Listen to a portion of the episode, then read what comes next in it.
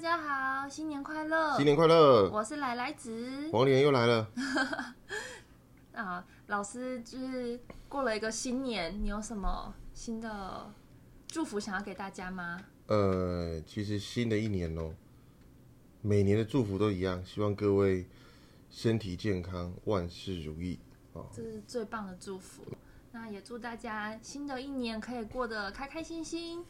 然后我今天想要跟老师来讲的一件事是，嗯，我有听过一个算命的方法，它是摸骨，我就觉得很好奇啊。我那时候就想说，摸骨是只要摸到这个人的骨头就可以知道他的命运吗？那骨头是摸哪个骨呢？哦，这个这个东西哦，在台湾曾经曾经哦，很久了，那个已经。几十年有了，哦，关西摸骨有听过吗？有。哎，这个超有名，在新竹关西，那个号称吼，也不是号称，那是真实发生的事情。说，哦，那个因为他是瞎子啦，哦啊，然后有一天吼，有一个人就给他摸，他在摸一摸摸一摸，哎，站起来敬礼。你会想说，被摸的那个人站？起来？不是不是，老师站起来。老师站起来。老师摸摸站起来敬礼。对客人敬礼。对对对。因为他说你是总统，总统啊，结果被摸的人就是蒋经国总统。哦，哦，很厉害。你看，他可以用摸的就确认他的身份不凡，没错。好，那到底摸骨是怎么一回事？不开玩笑，其实我很想跟他学嘞。还有机会吗？他死掉了。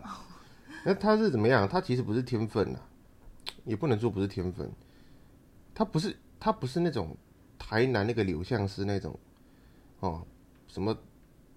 怪力乱神的不是，因为他以前不会，他是跑去跟一个那个应该是老街吧，老街的一个那个摸骨师学的，也也是拜师学艺的，然后就突然变得很厉害哦，那些天分很好了，就是说有学习之后的天分很很优秀，那个一摸就上手啊。那再来呢？你觉得他摸的是你的骨头吗？不然是摸哪里？嗯，它就叫摸骨，应该是摸骨头。我的想象中，它可能是像把脉那样子摸你的手骨。嗯，其实哈，我我个人哈是觉得啦，他应该是不是靠什么怪力乱神的方法？好，那据我所知，骨相学这就是面相。你有听过相吗？相学。就是看你的脸的长相去评断你的个性，哎之类的啦。哦，我们说面相嘛，那我们面相是在讲脸的哦。那我们有一个东西叫相学，哦，那全名叫形象学。哦，那什么叫相？相就是一个模样，脸是长的一个模样，嗯，声音听起来也是一个模样，对不对？对。那走路也有一个模样。那喜怒哀乐都有一个模样，所以他们认为骨头也有一个模样。嗯，所以它其实是相学的一个小领域，叫骨相。哦，但你得想啊，这个老师傅他很厉害，你觉得他只会骨相吗？不是的，他他，你知道瞎子，有个特色，他失去了视觉，那他其他的像是嗅觉啊、听觉一定会更好。嗯。这个这个是人的生存法则，迫使自己哦。有有一些人称什么那个代偿哦，那也不算了。总之就是说，那个瞎子哦，他怎么样？他闻闻到的味道很多，听到的声音可能很多人不会听到，注意不到。所以他想说啊，那你的手啊，来摸一摸。我他摸一摸你的手，哇，细皮嫩肉。你你得想，民国六七十年代，哦，那个年代的人都不像现在有这么多，呃，我们说多媒体产业让你做。那个时候很多人都是很辛苦的工作的，比较属于中产阶级嘛，等于说什么，呃，做工的嘛，哦，那个时候做工厂的什么的很多。那个时候的细皮嫩肉、文质彬彬，通常都是书生，也就是读书人。那家境都不一般，所以他是透过很多的这种发现，哦，来去评断你的人生命运。哦，他说闻到你的味道啊，他跟他摸骨的时候，他说他摸摸骨的时候闻到那个人的味道，他说诶，那个味道是那个什么黑人牙膏的味道。哦，他说诶，那个时候能够用得起这个牙膏的人不是一般人呐。哦，所以呢，他都说啊，你一定是个达官贵人。你你你知道这个吗？不知道，真的是这样啦。所以他不是说摸你的骨头，你的骨头有几种模样。大家以为说摸骨摸关系摸骨厉害是在什么？摸你骨头有诀窍，摸出什么什么什么？不是。哦，你以为只有摸吗？我跟你讲，你把他鼻子塞住，他功夫少一半了。你把他耳朵堵住，功夫又在少三成了。他靠的是发现，他透过摸你的手。你知道手的哎，老师不是那个手相学的书吗？嗯，你看那个手指的阔度，对不对？嗯，然后指甲片，然后细长度，所以你看有些人说手好看嘛，那个女孩子最最最在意自己的手有没有细长，对不对？有没有没有呃好看？啊，有些女孩子的手很宽啊，关节很粗大啊，啊，那个就是做工人的样子。好，所以说。摸也要摸这个，摸你的手指是不是细长，然后又细又长又方正，然后说又有又又有那种姿态，就是说很很温文儒雅的，很像是拿笔的哦，不是拿刀的，不是搬砖块的哦。再摸你的手掌心那个粗的度，然后再压压看你的手掌的厚实度，因为手掌越厚，这个是我们说啊越能干，越能干哦。命也相对都不差，哦，手掌越厚的，尤其是要压那个那个差不多靠近虎口再往上一点，再再往上一点。但这边不都是 QQ 的吗？没有，没有厚。对啊，厚，那边一定比其他地方厚。但我在谈的是跟其他人比，嗯，它的厚度有没有再更厚一点？然后再来是他的手指的什么纹路，好纹路，你看，你看我们那个指有指节嘛？嗯有些指节的纹路，有些人就很丑，或是有些人的指关节很肥大、很很宽，哎，然后他他手指就不好看。我的手指被常常被评为蛮好看的一双手了，这倒是真的，我无法反驳你。对了，因为我以前从小小学到到长大，凡是有人见到我的手，老师看到都会说：“哎呀，你你手怎么这么像女孩子？”所以是拿笔的手。所以我现在在算命了。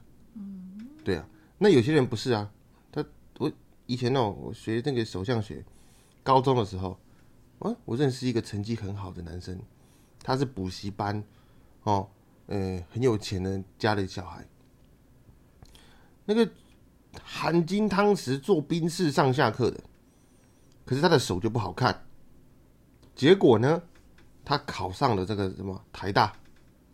哦，大家以为他以后就是一个高学历，结果呢，他大学四年级就就没念了，跑去做水电，跑回家做家里的水电行。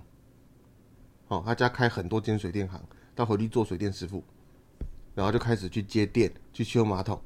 哦，你看做工的料。哦，哎，可是他做的很好哦，他做的超级好。哦，这都是差异的。所以我们都说，手手相这个骨相。哦，这骨相它包含着第一个是皮肤的，哦，皮肤的样子，然后第二个是你的关节的哦的形形体形状，第三个是你的指形有没有细而长而尖，哦，还是你是圆而粗而短而方，哦，那不一样。那再来，他还得摸你手啊，往上摸啊，就是说把你的手手腕这边往上摸，摸你的手肘那个地方，哦。整体摸起来有没有匀称？我跟你讲哦，你们不要以为说，哦，手好就好命哦。哦，很多人说面相啊啊，老师你说鼻子是主掌财富的，所以我鼻子只要长得跟成龙一样，那那我就很有钱。你会不会这样觉得？会。答案是错的哦。面相学讲究的不是单方面的突出，而是讲究整体的匀对匀称。哦，如果你说你有一个像成龙的鼻子，结果你其他五官呢，都都都非常非常的不好，那也不会好的啦。哦，它讲究的是一个配合。我们就说，你们听我以前在算命跟人家讲那个牛排的道理，你还记得吗？你不是都会偷听？我没有偷听，怎么会偷听呢？人人生就像什么牛排餐，八字就是那一个牛排餐，每一个字都是为了让主要的那块肉变得好吃。所以七个字就是调味料啊，一个字就是那个 A 五牛排。嗯，那人的像也是啊，你的鼻子、眼睛、耳朵、嘴唇啊等等的，全部都是围着你这个脸型。你看，你剪头发。是不是厉害的设计师会说：“哎，你这个脸型不能剪那个头发。”嗯，所以围着你的脸型在在排列的，所以你的五官配置要符合你的脸型，那么样才是好的面相。所以就跟八字一样，没有所谓好的八字，只有组合的漂亮的八字。对对对对对，只有搭配的漂亮的五官，没有错。哦，所以呢，我们都说什么？你看脸型。那脸型也有分，有人尖呐，有人马脸呐，有人圆脸呐，有人方脸，有人没有下巴。那有人下巴很很很很很明显，像像那个艺人一样啊，嗯，对不对？好，那脸型又要跟你的身形又要去配合了。你说一个这么细长的脸，结果配一个一米四的这种小身高，又不太搭了，对不对？哦，所以说整体是一个人的配合度。这是相学，骨头也是啦。你说一个女孩子手比男生还大，然后其他地方呢，腿腿又这么细，脸又这么小，然后手比男生还大，不匀称嘛，对不对？不匀称就不叫美哦。视觉上的美，那命运上又有另外一一回事了。哦，所以这个就是很重要的。所以你说八字的理论就没有错。嗯，哎，其实你你讲这个道理是一个一个很有智慧。我跟老师学的，为什么很有智慧？八字没有好坏命命运没有好坏。金字塔顶端，你觉得是哪些人？就是很有钱的那些人啊。底部呢？比较辛苦的人。那你看底部最多人，金字塔底下是最大一片，对。然后往上叠，最小到尖尖那边。嗯。所以我们各位可以知道，如果只有金字塔顶端，而没有金字塔底部那些人。顶端的人就站不住嘛，嗯，对不对？所以命运是公平的，他把每一个人丢在适合他的那个阶层去。如果每个人都去抢金字塔的顶端，那下面那些工作谁来做？你你你你去你去全联结账，谁来支援收银？那为什么对不对？就是可以一定去金字塔顶，总有人的在那个位置。那总有人得在下面的位置，他会分配的很好。你们去想嘛，你们都想变有钱啊，谁不想变有钱？谁不想变王永庆？但你们得想一件事，大家都跑去当王永庆，那谁去跑去当其他人？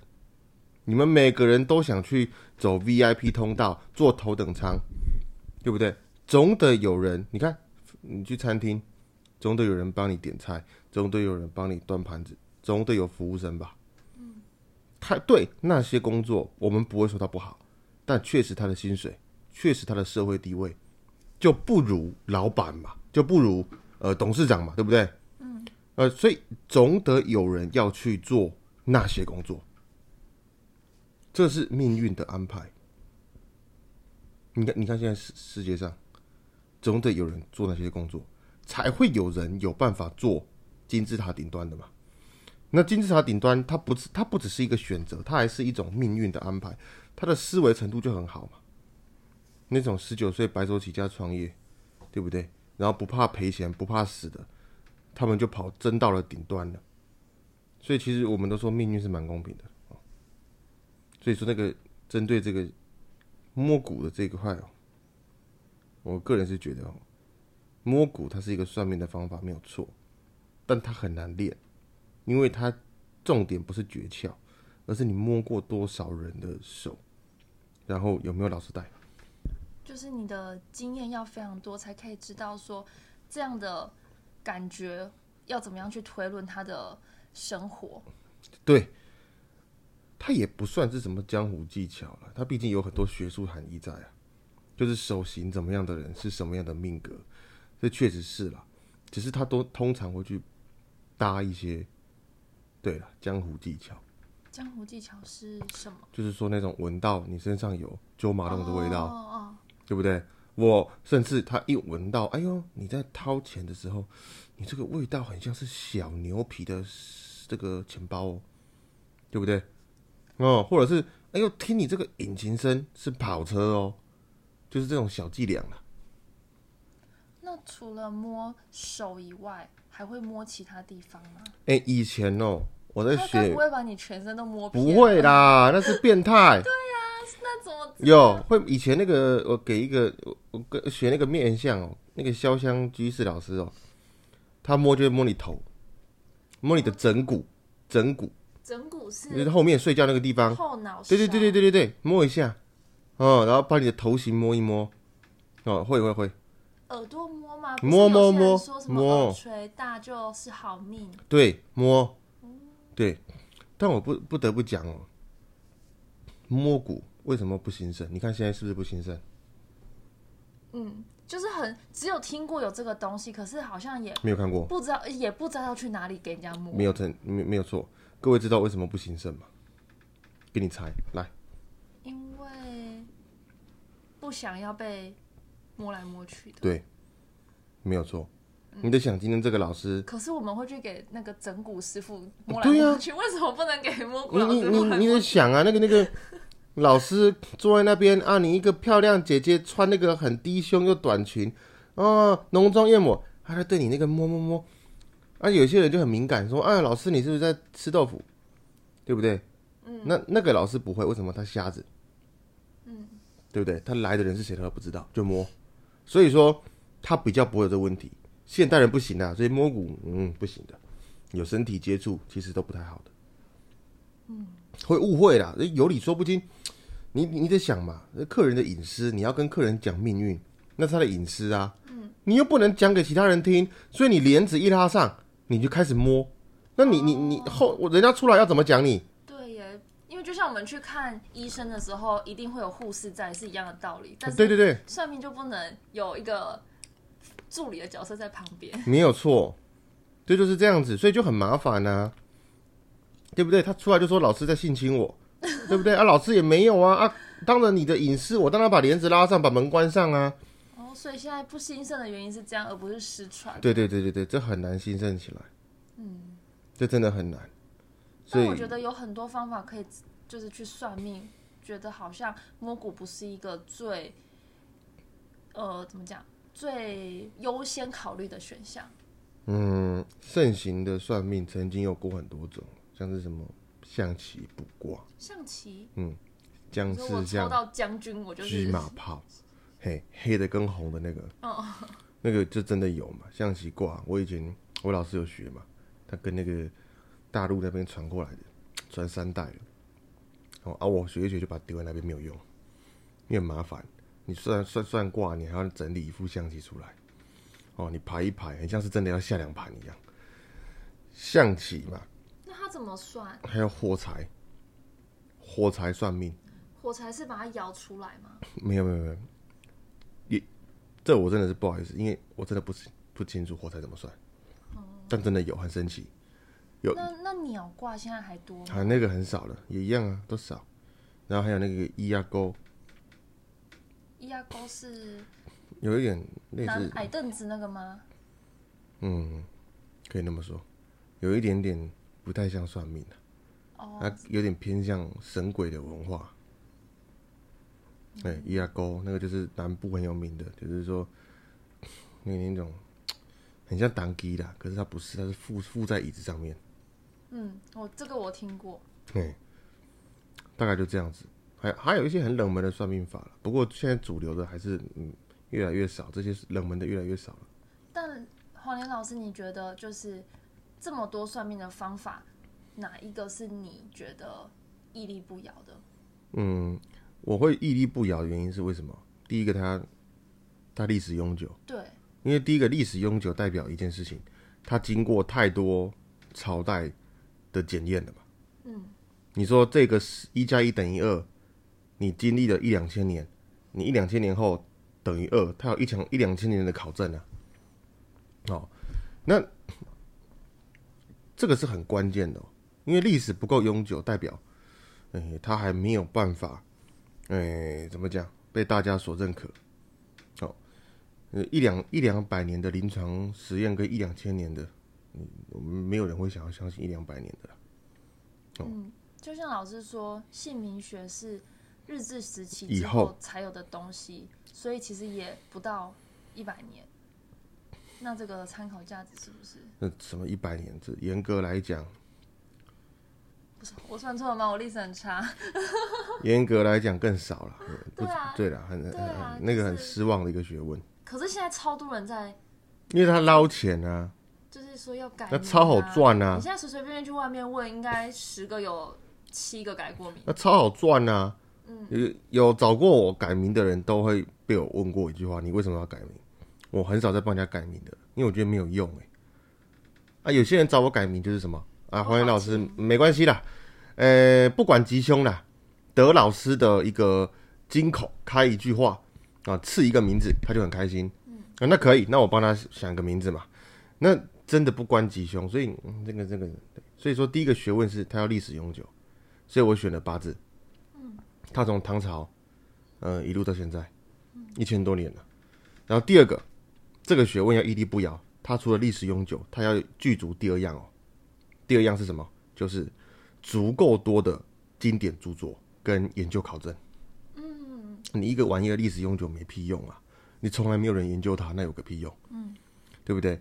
所以代表说，第一个，他经过唐朝的一狗票的人士对他去做一个检验，啊，宋朝啊，呃，元朝就也是有比较少了，明朝、清朝、民国，他经历了五六个朝代，一千多年，数十位学者对他加以研究、剖析、分类、归纳，得出来非常多经典著作，图书馆翻一翻几十本，那这样东西它可考性比较比较。比较足了，嗯，好，所以这两点具足的学问，我目前认为以算命学就是八字，对，所以这个东西是我算命学中最最常在用的。那占卜就是那个大六壬了，六壬是比八字更久，但那当然了，那个六壬是是还没有文字的时候，就是还没有仓颉，那它怎么传下来的？那那个是有一那个是有一天再开一集慢慢讲啊。那个要讲很久了，所以说这主要是用这两样。以命命学卜卦来说，是以这两样，我应该是说为首的。嗯嗯，其他的就是一些可能突然兴起的流行的方式。紫薇是不是也是我们这个这个时代流行的算命方式？紫薇哦，讲了不怕被人家骂吗？我因为怕讲出来被你喷。讲话一定会骂啊，这东西不能讲啊，这东西留在心中就好了。就听我平常在骂还不够吗？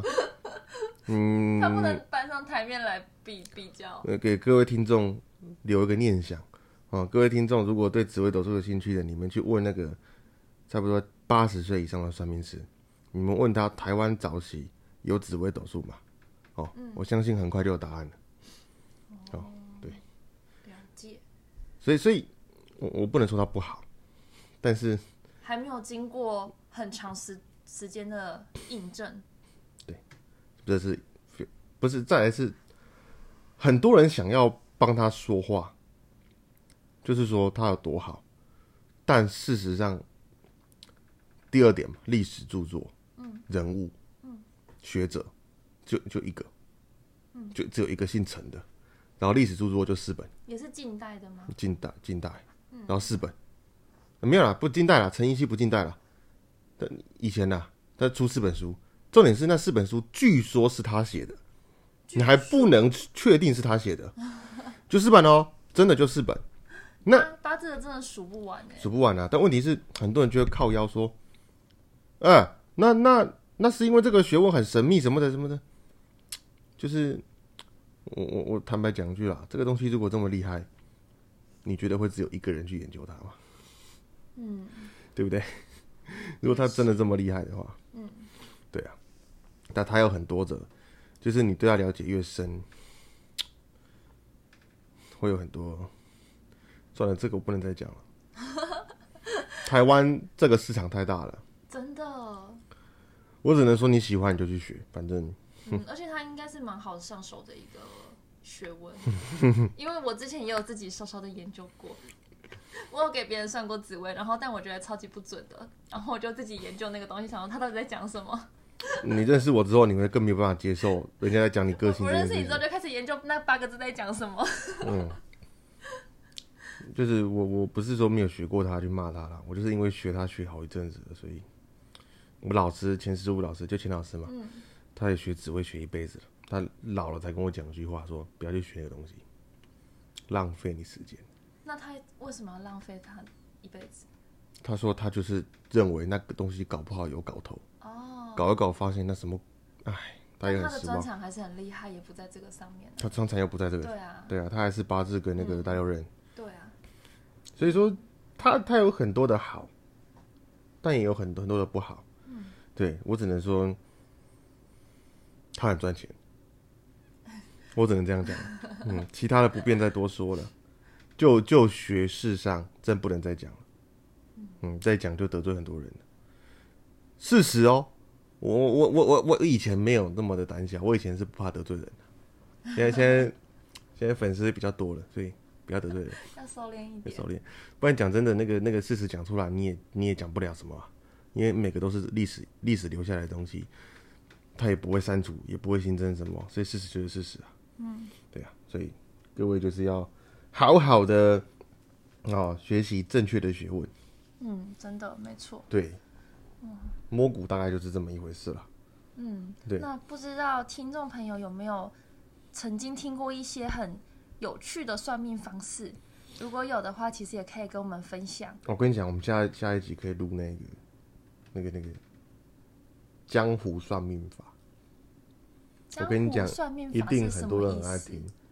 我我录那个江湖算命法，可能会有一票算命师没有钱，没有钱赚。你说算命师公式吗？就是看到你有什么反应，他就会接什么话。对对对。哦。对不对？就跟就跟你你你。这个在我认识你以前，我觉得算命就是这回事。算命大家都这样认为，但真的不是这样。你就是看我有什么反应，接什么话而已。不是，那是不是的。前提是在认识你之前。对，所以，哎，这个算命师的这个江湖算命法有有一百多招吧？这有一本书啊。这是可以公开的吗？我我没差啊，因为你不是用这种算命法。我我我超级鄙视这个的好不好？好哦，那如果大家想要听这个，哎，我从不说人家破财。江湖算命法什么？你不说人家破财？你看，你听我算算命，我有在跟人家讲破财的吗？我会说啊，你今年会破财，我从不这样讲。嗯，这超烂的啦。好像也是。对啊，或者是什么哦，你你你你你这个婚姻不顺利啦。那我都不这样讲的。嗯，对啊，你要那样讲十个中九个，我跟你讲。嗯，而且不顺利，你没有一个标准。对对啊，你是你内心觉得的。对对对。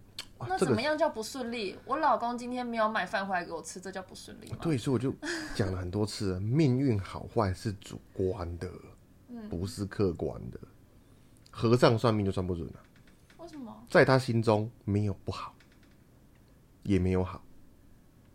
无欲的话，你也不知道怎么。对你跟他讲钱，他说他会不喜欢钱，感情也不愿意。他又没有无欲无求的人生，就托波化缘，生死置之度外的人，你跟他谈命运困顿，肤浅。所以我讲算命是主观的认知，你觉得你的命不好，不是全部的人都觉得，对不对？嗯。我算一堆有钱人，他跟我讲说他命不好，我我也是对不对？我接受啊。我不会觉得说啊，你怎么这么有钱还这样？因为我知道一件事情，他不快乐的话就是对命运好坏永远都是他自己认为的。因为很多有钱人都会被要求说什么要回家接家里的事业，嗯，但或许不是每个人都想要这样子去做，那这时候的他就会不开心。没错没错，这很重要。嗯嗯，好哦。如果大家想要听江湖算命术的话，就可以继续锁定我们的。哦，对，那个那个各位一定要听啊！我不骗你啦，你们那个听我这么多，你们听那一集就值得了。那个真的是没有人敢说了。好哟，那我们下次见，拜拜，拜拜啊，对。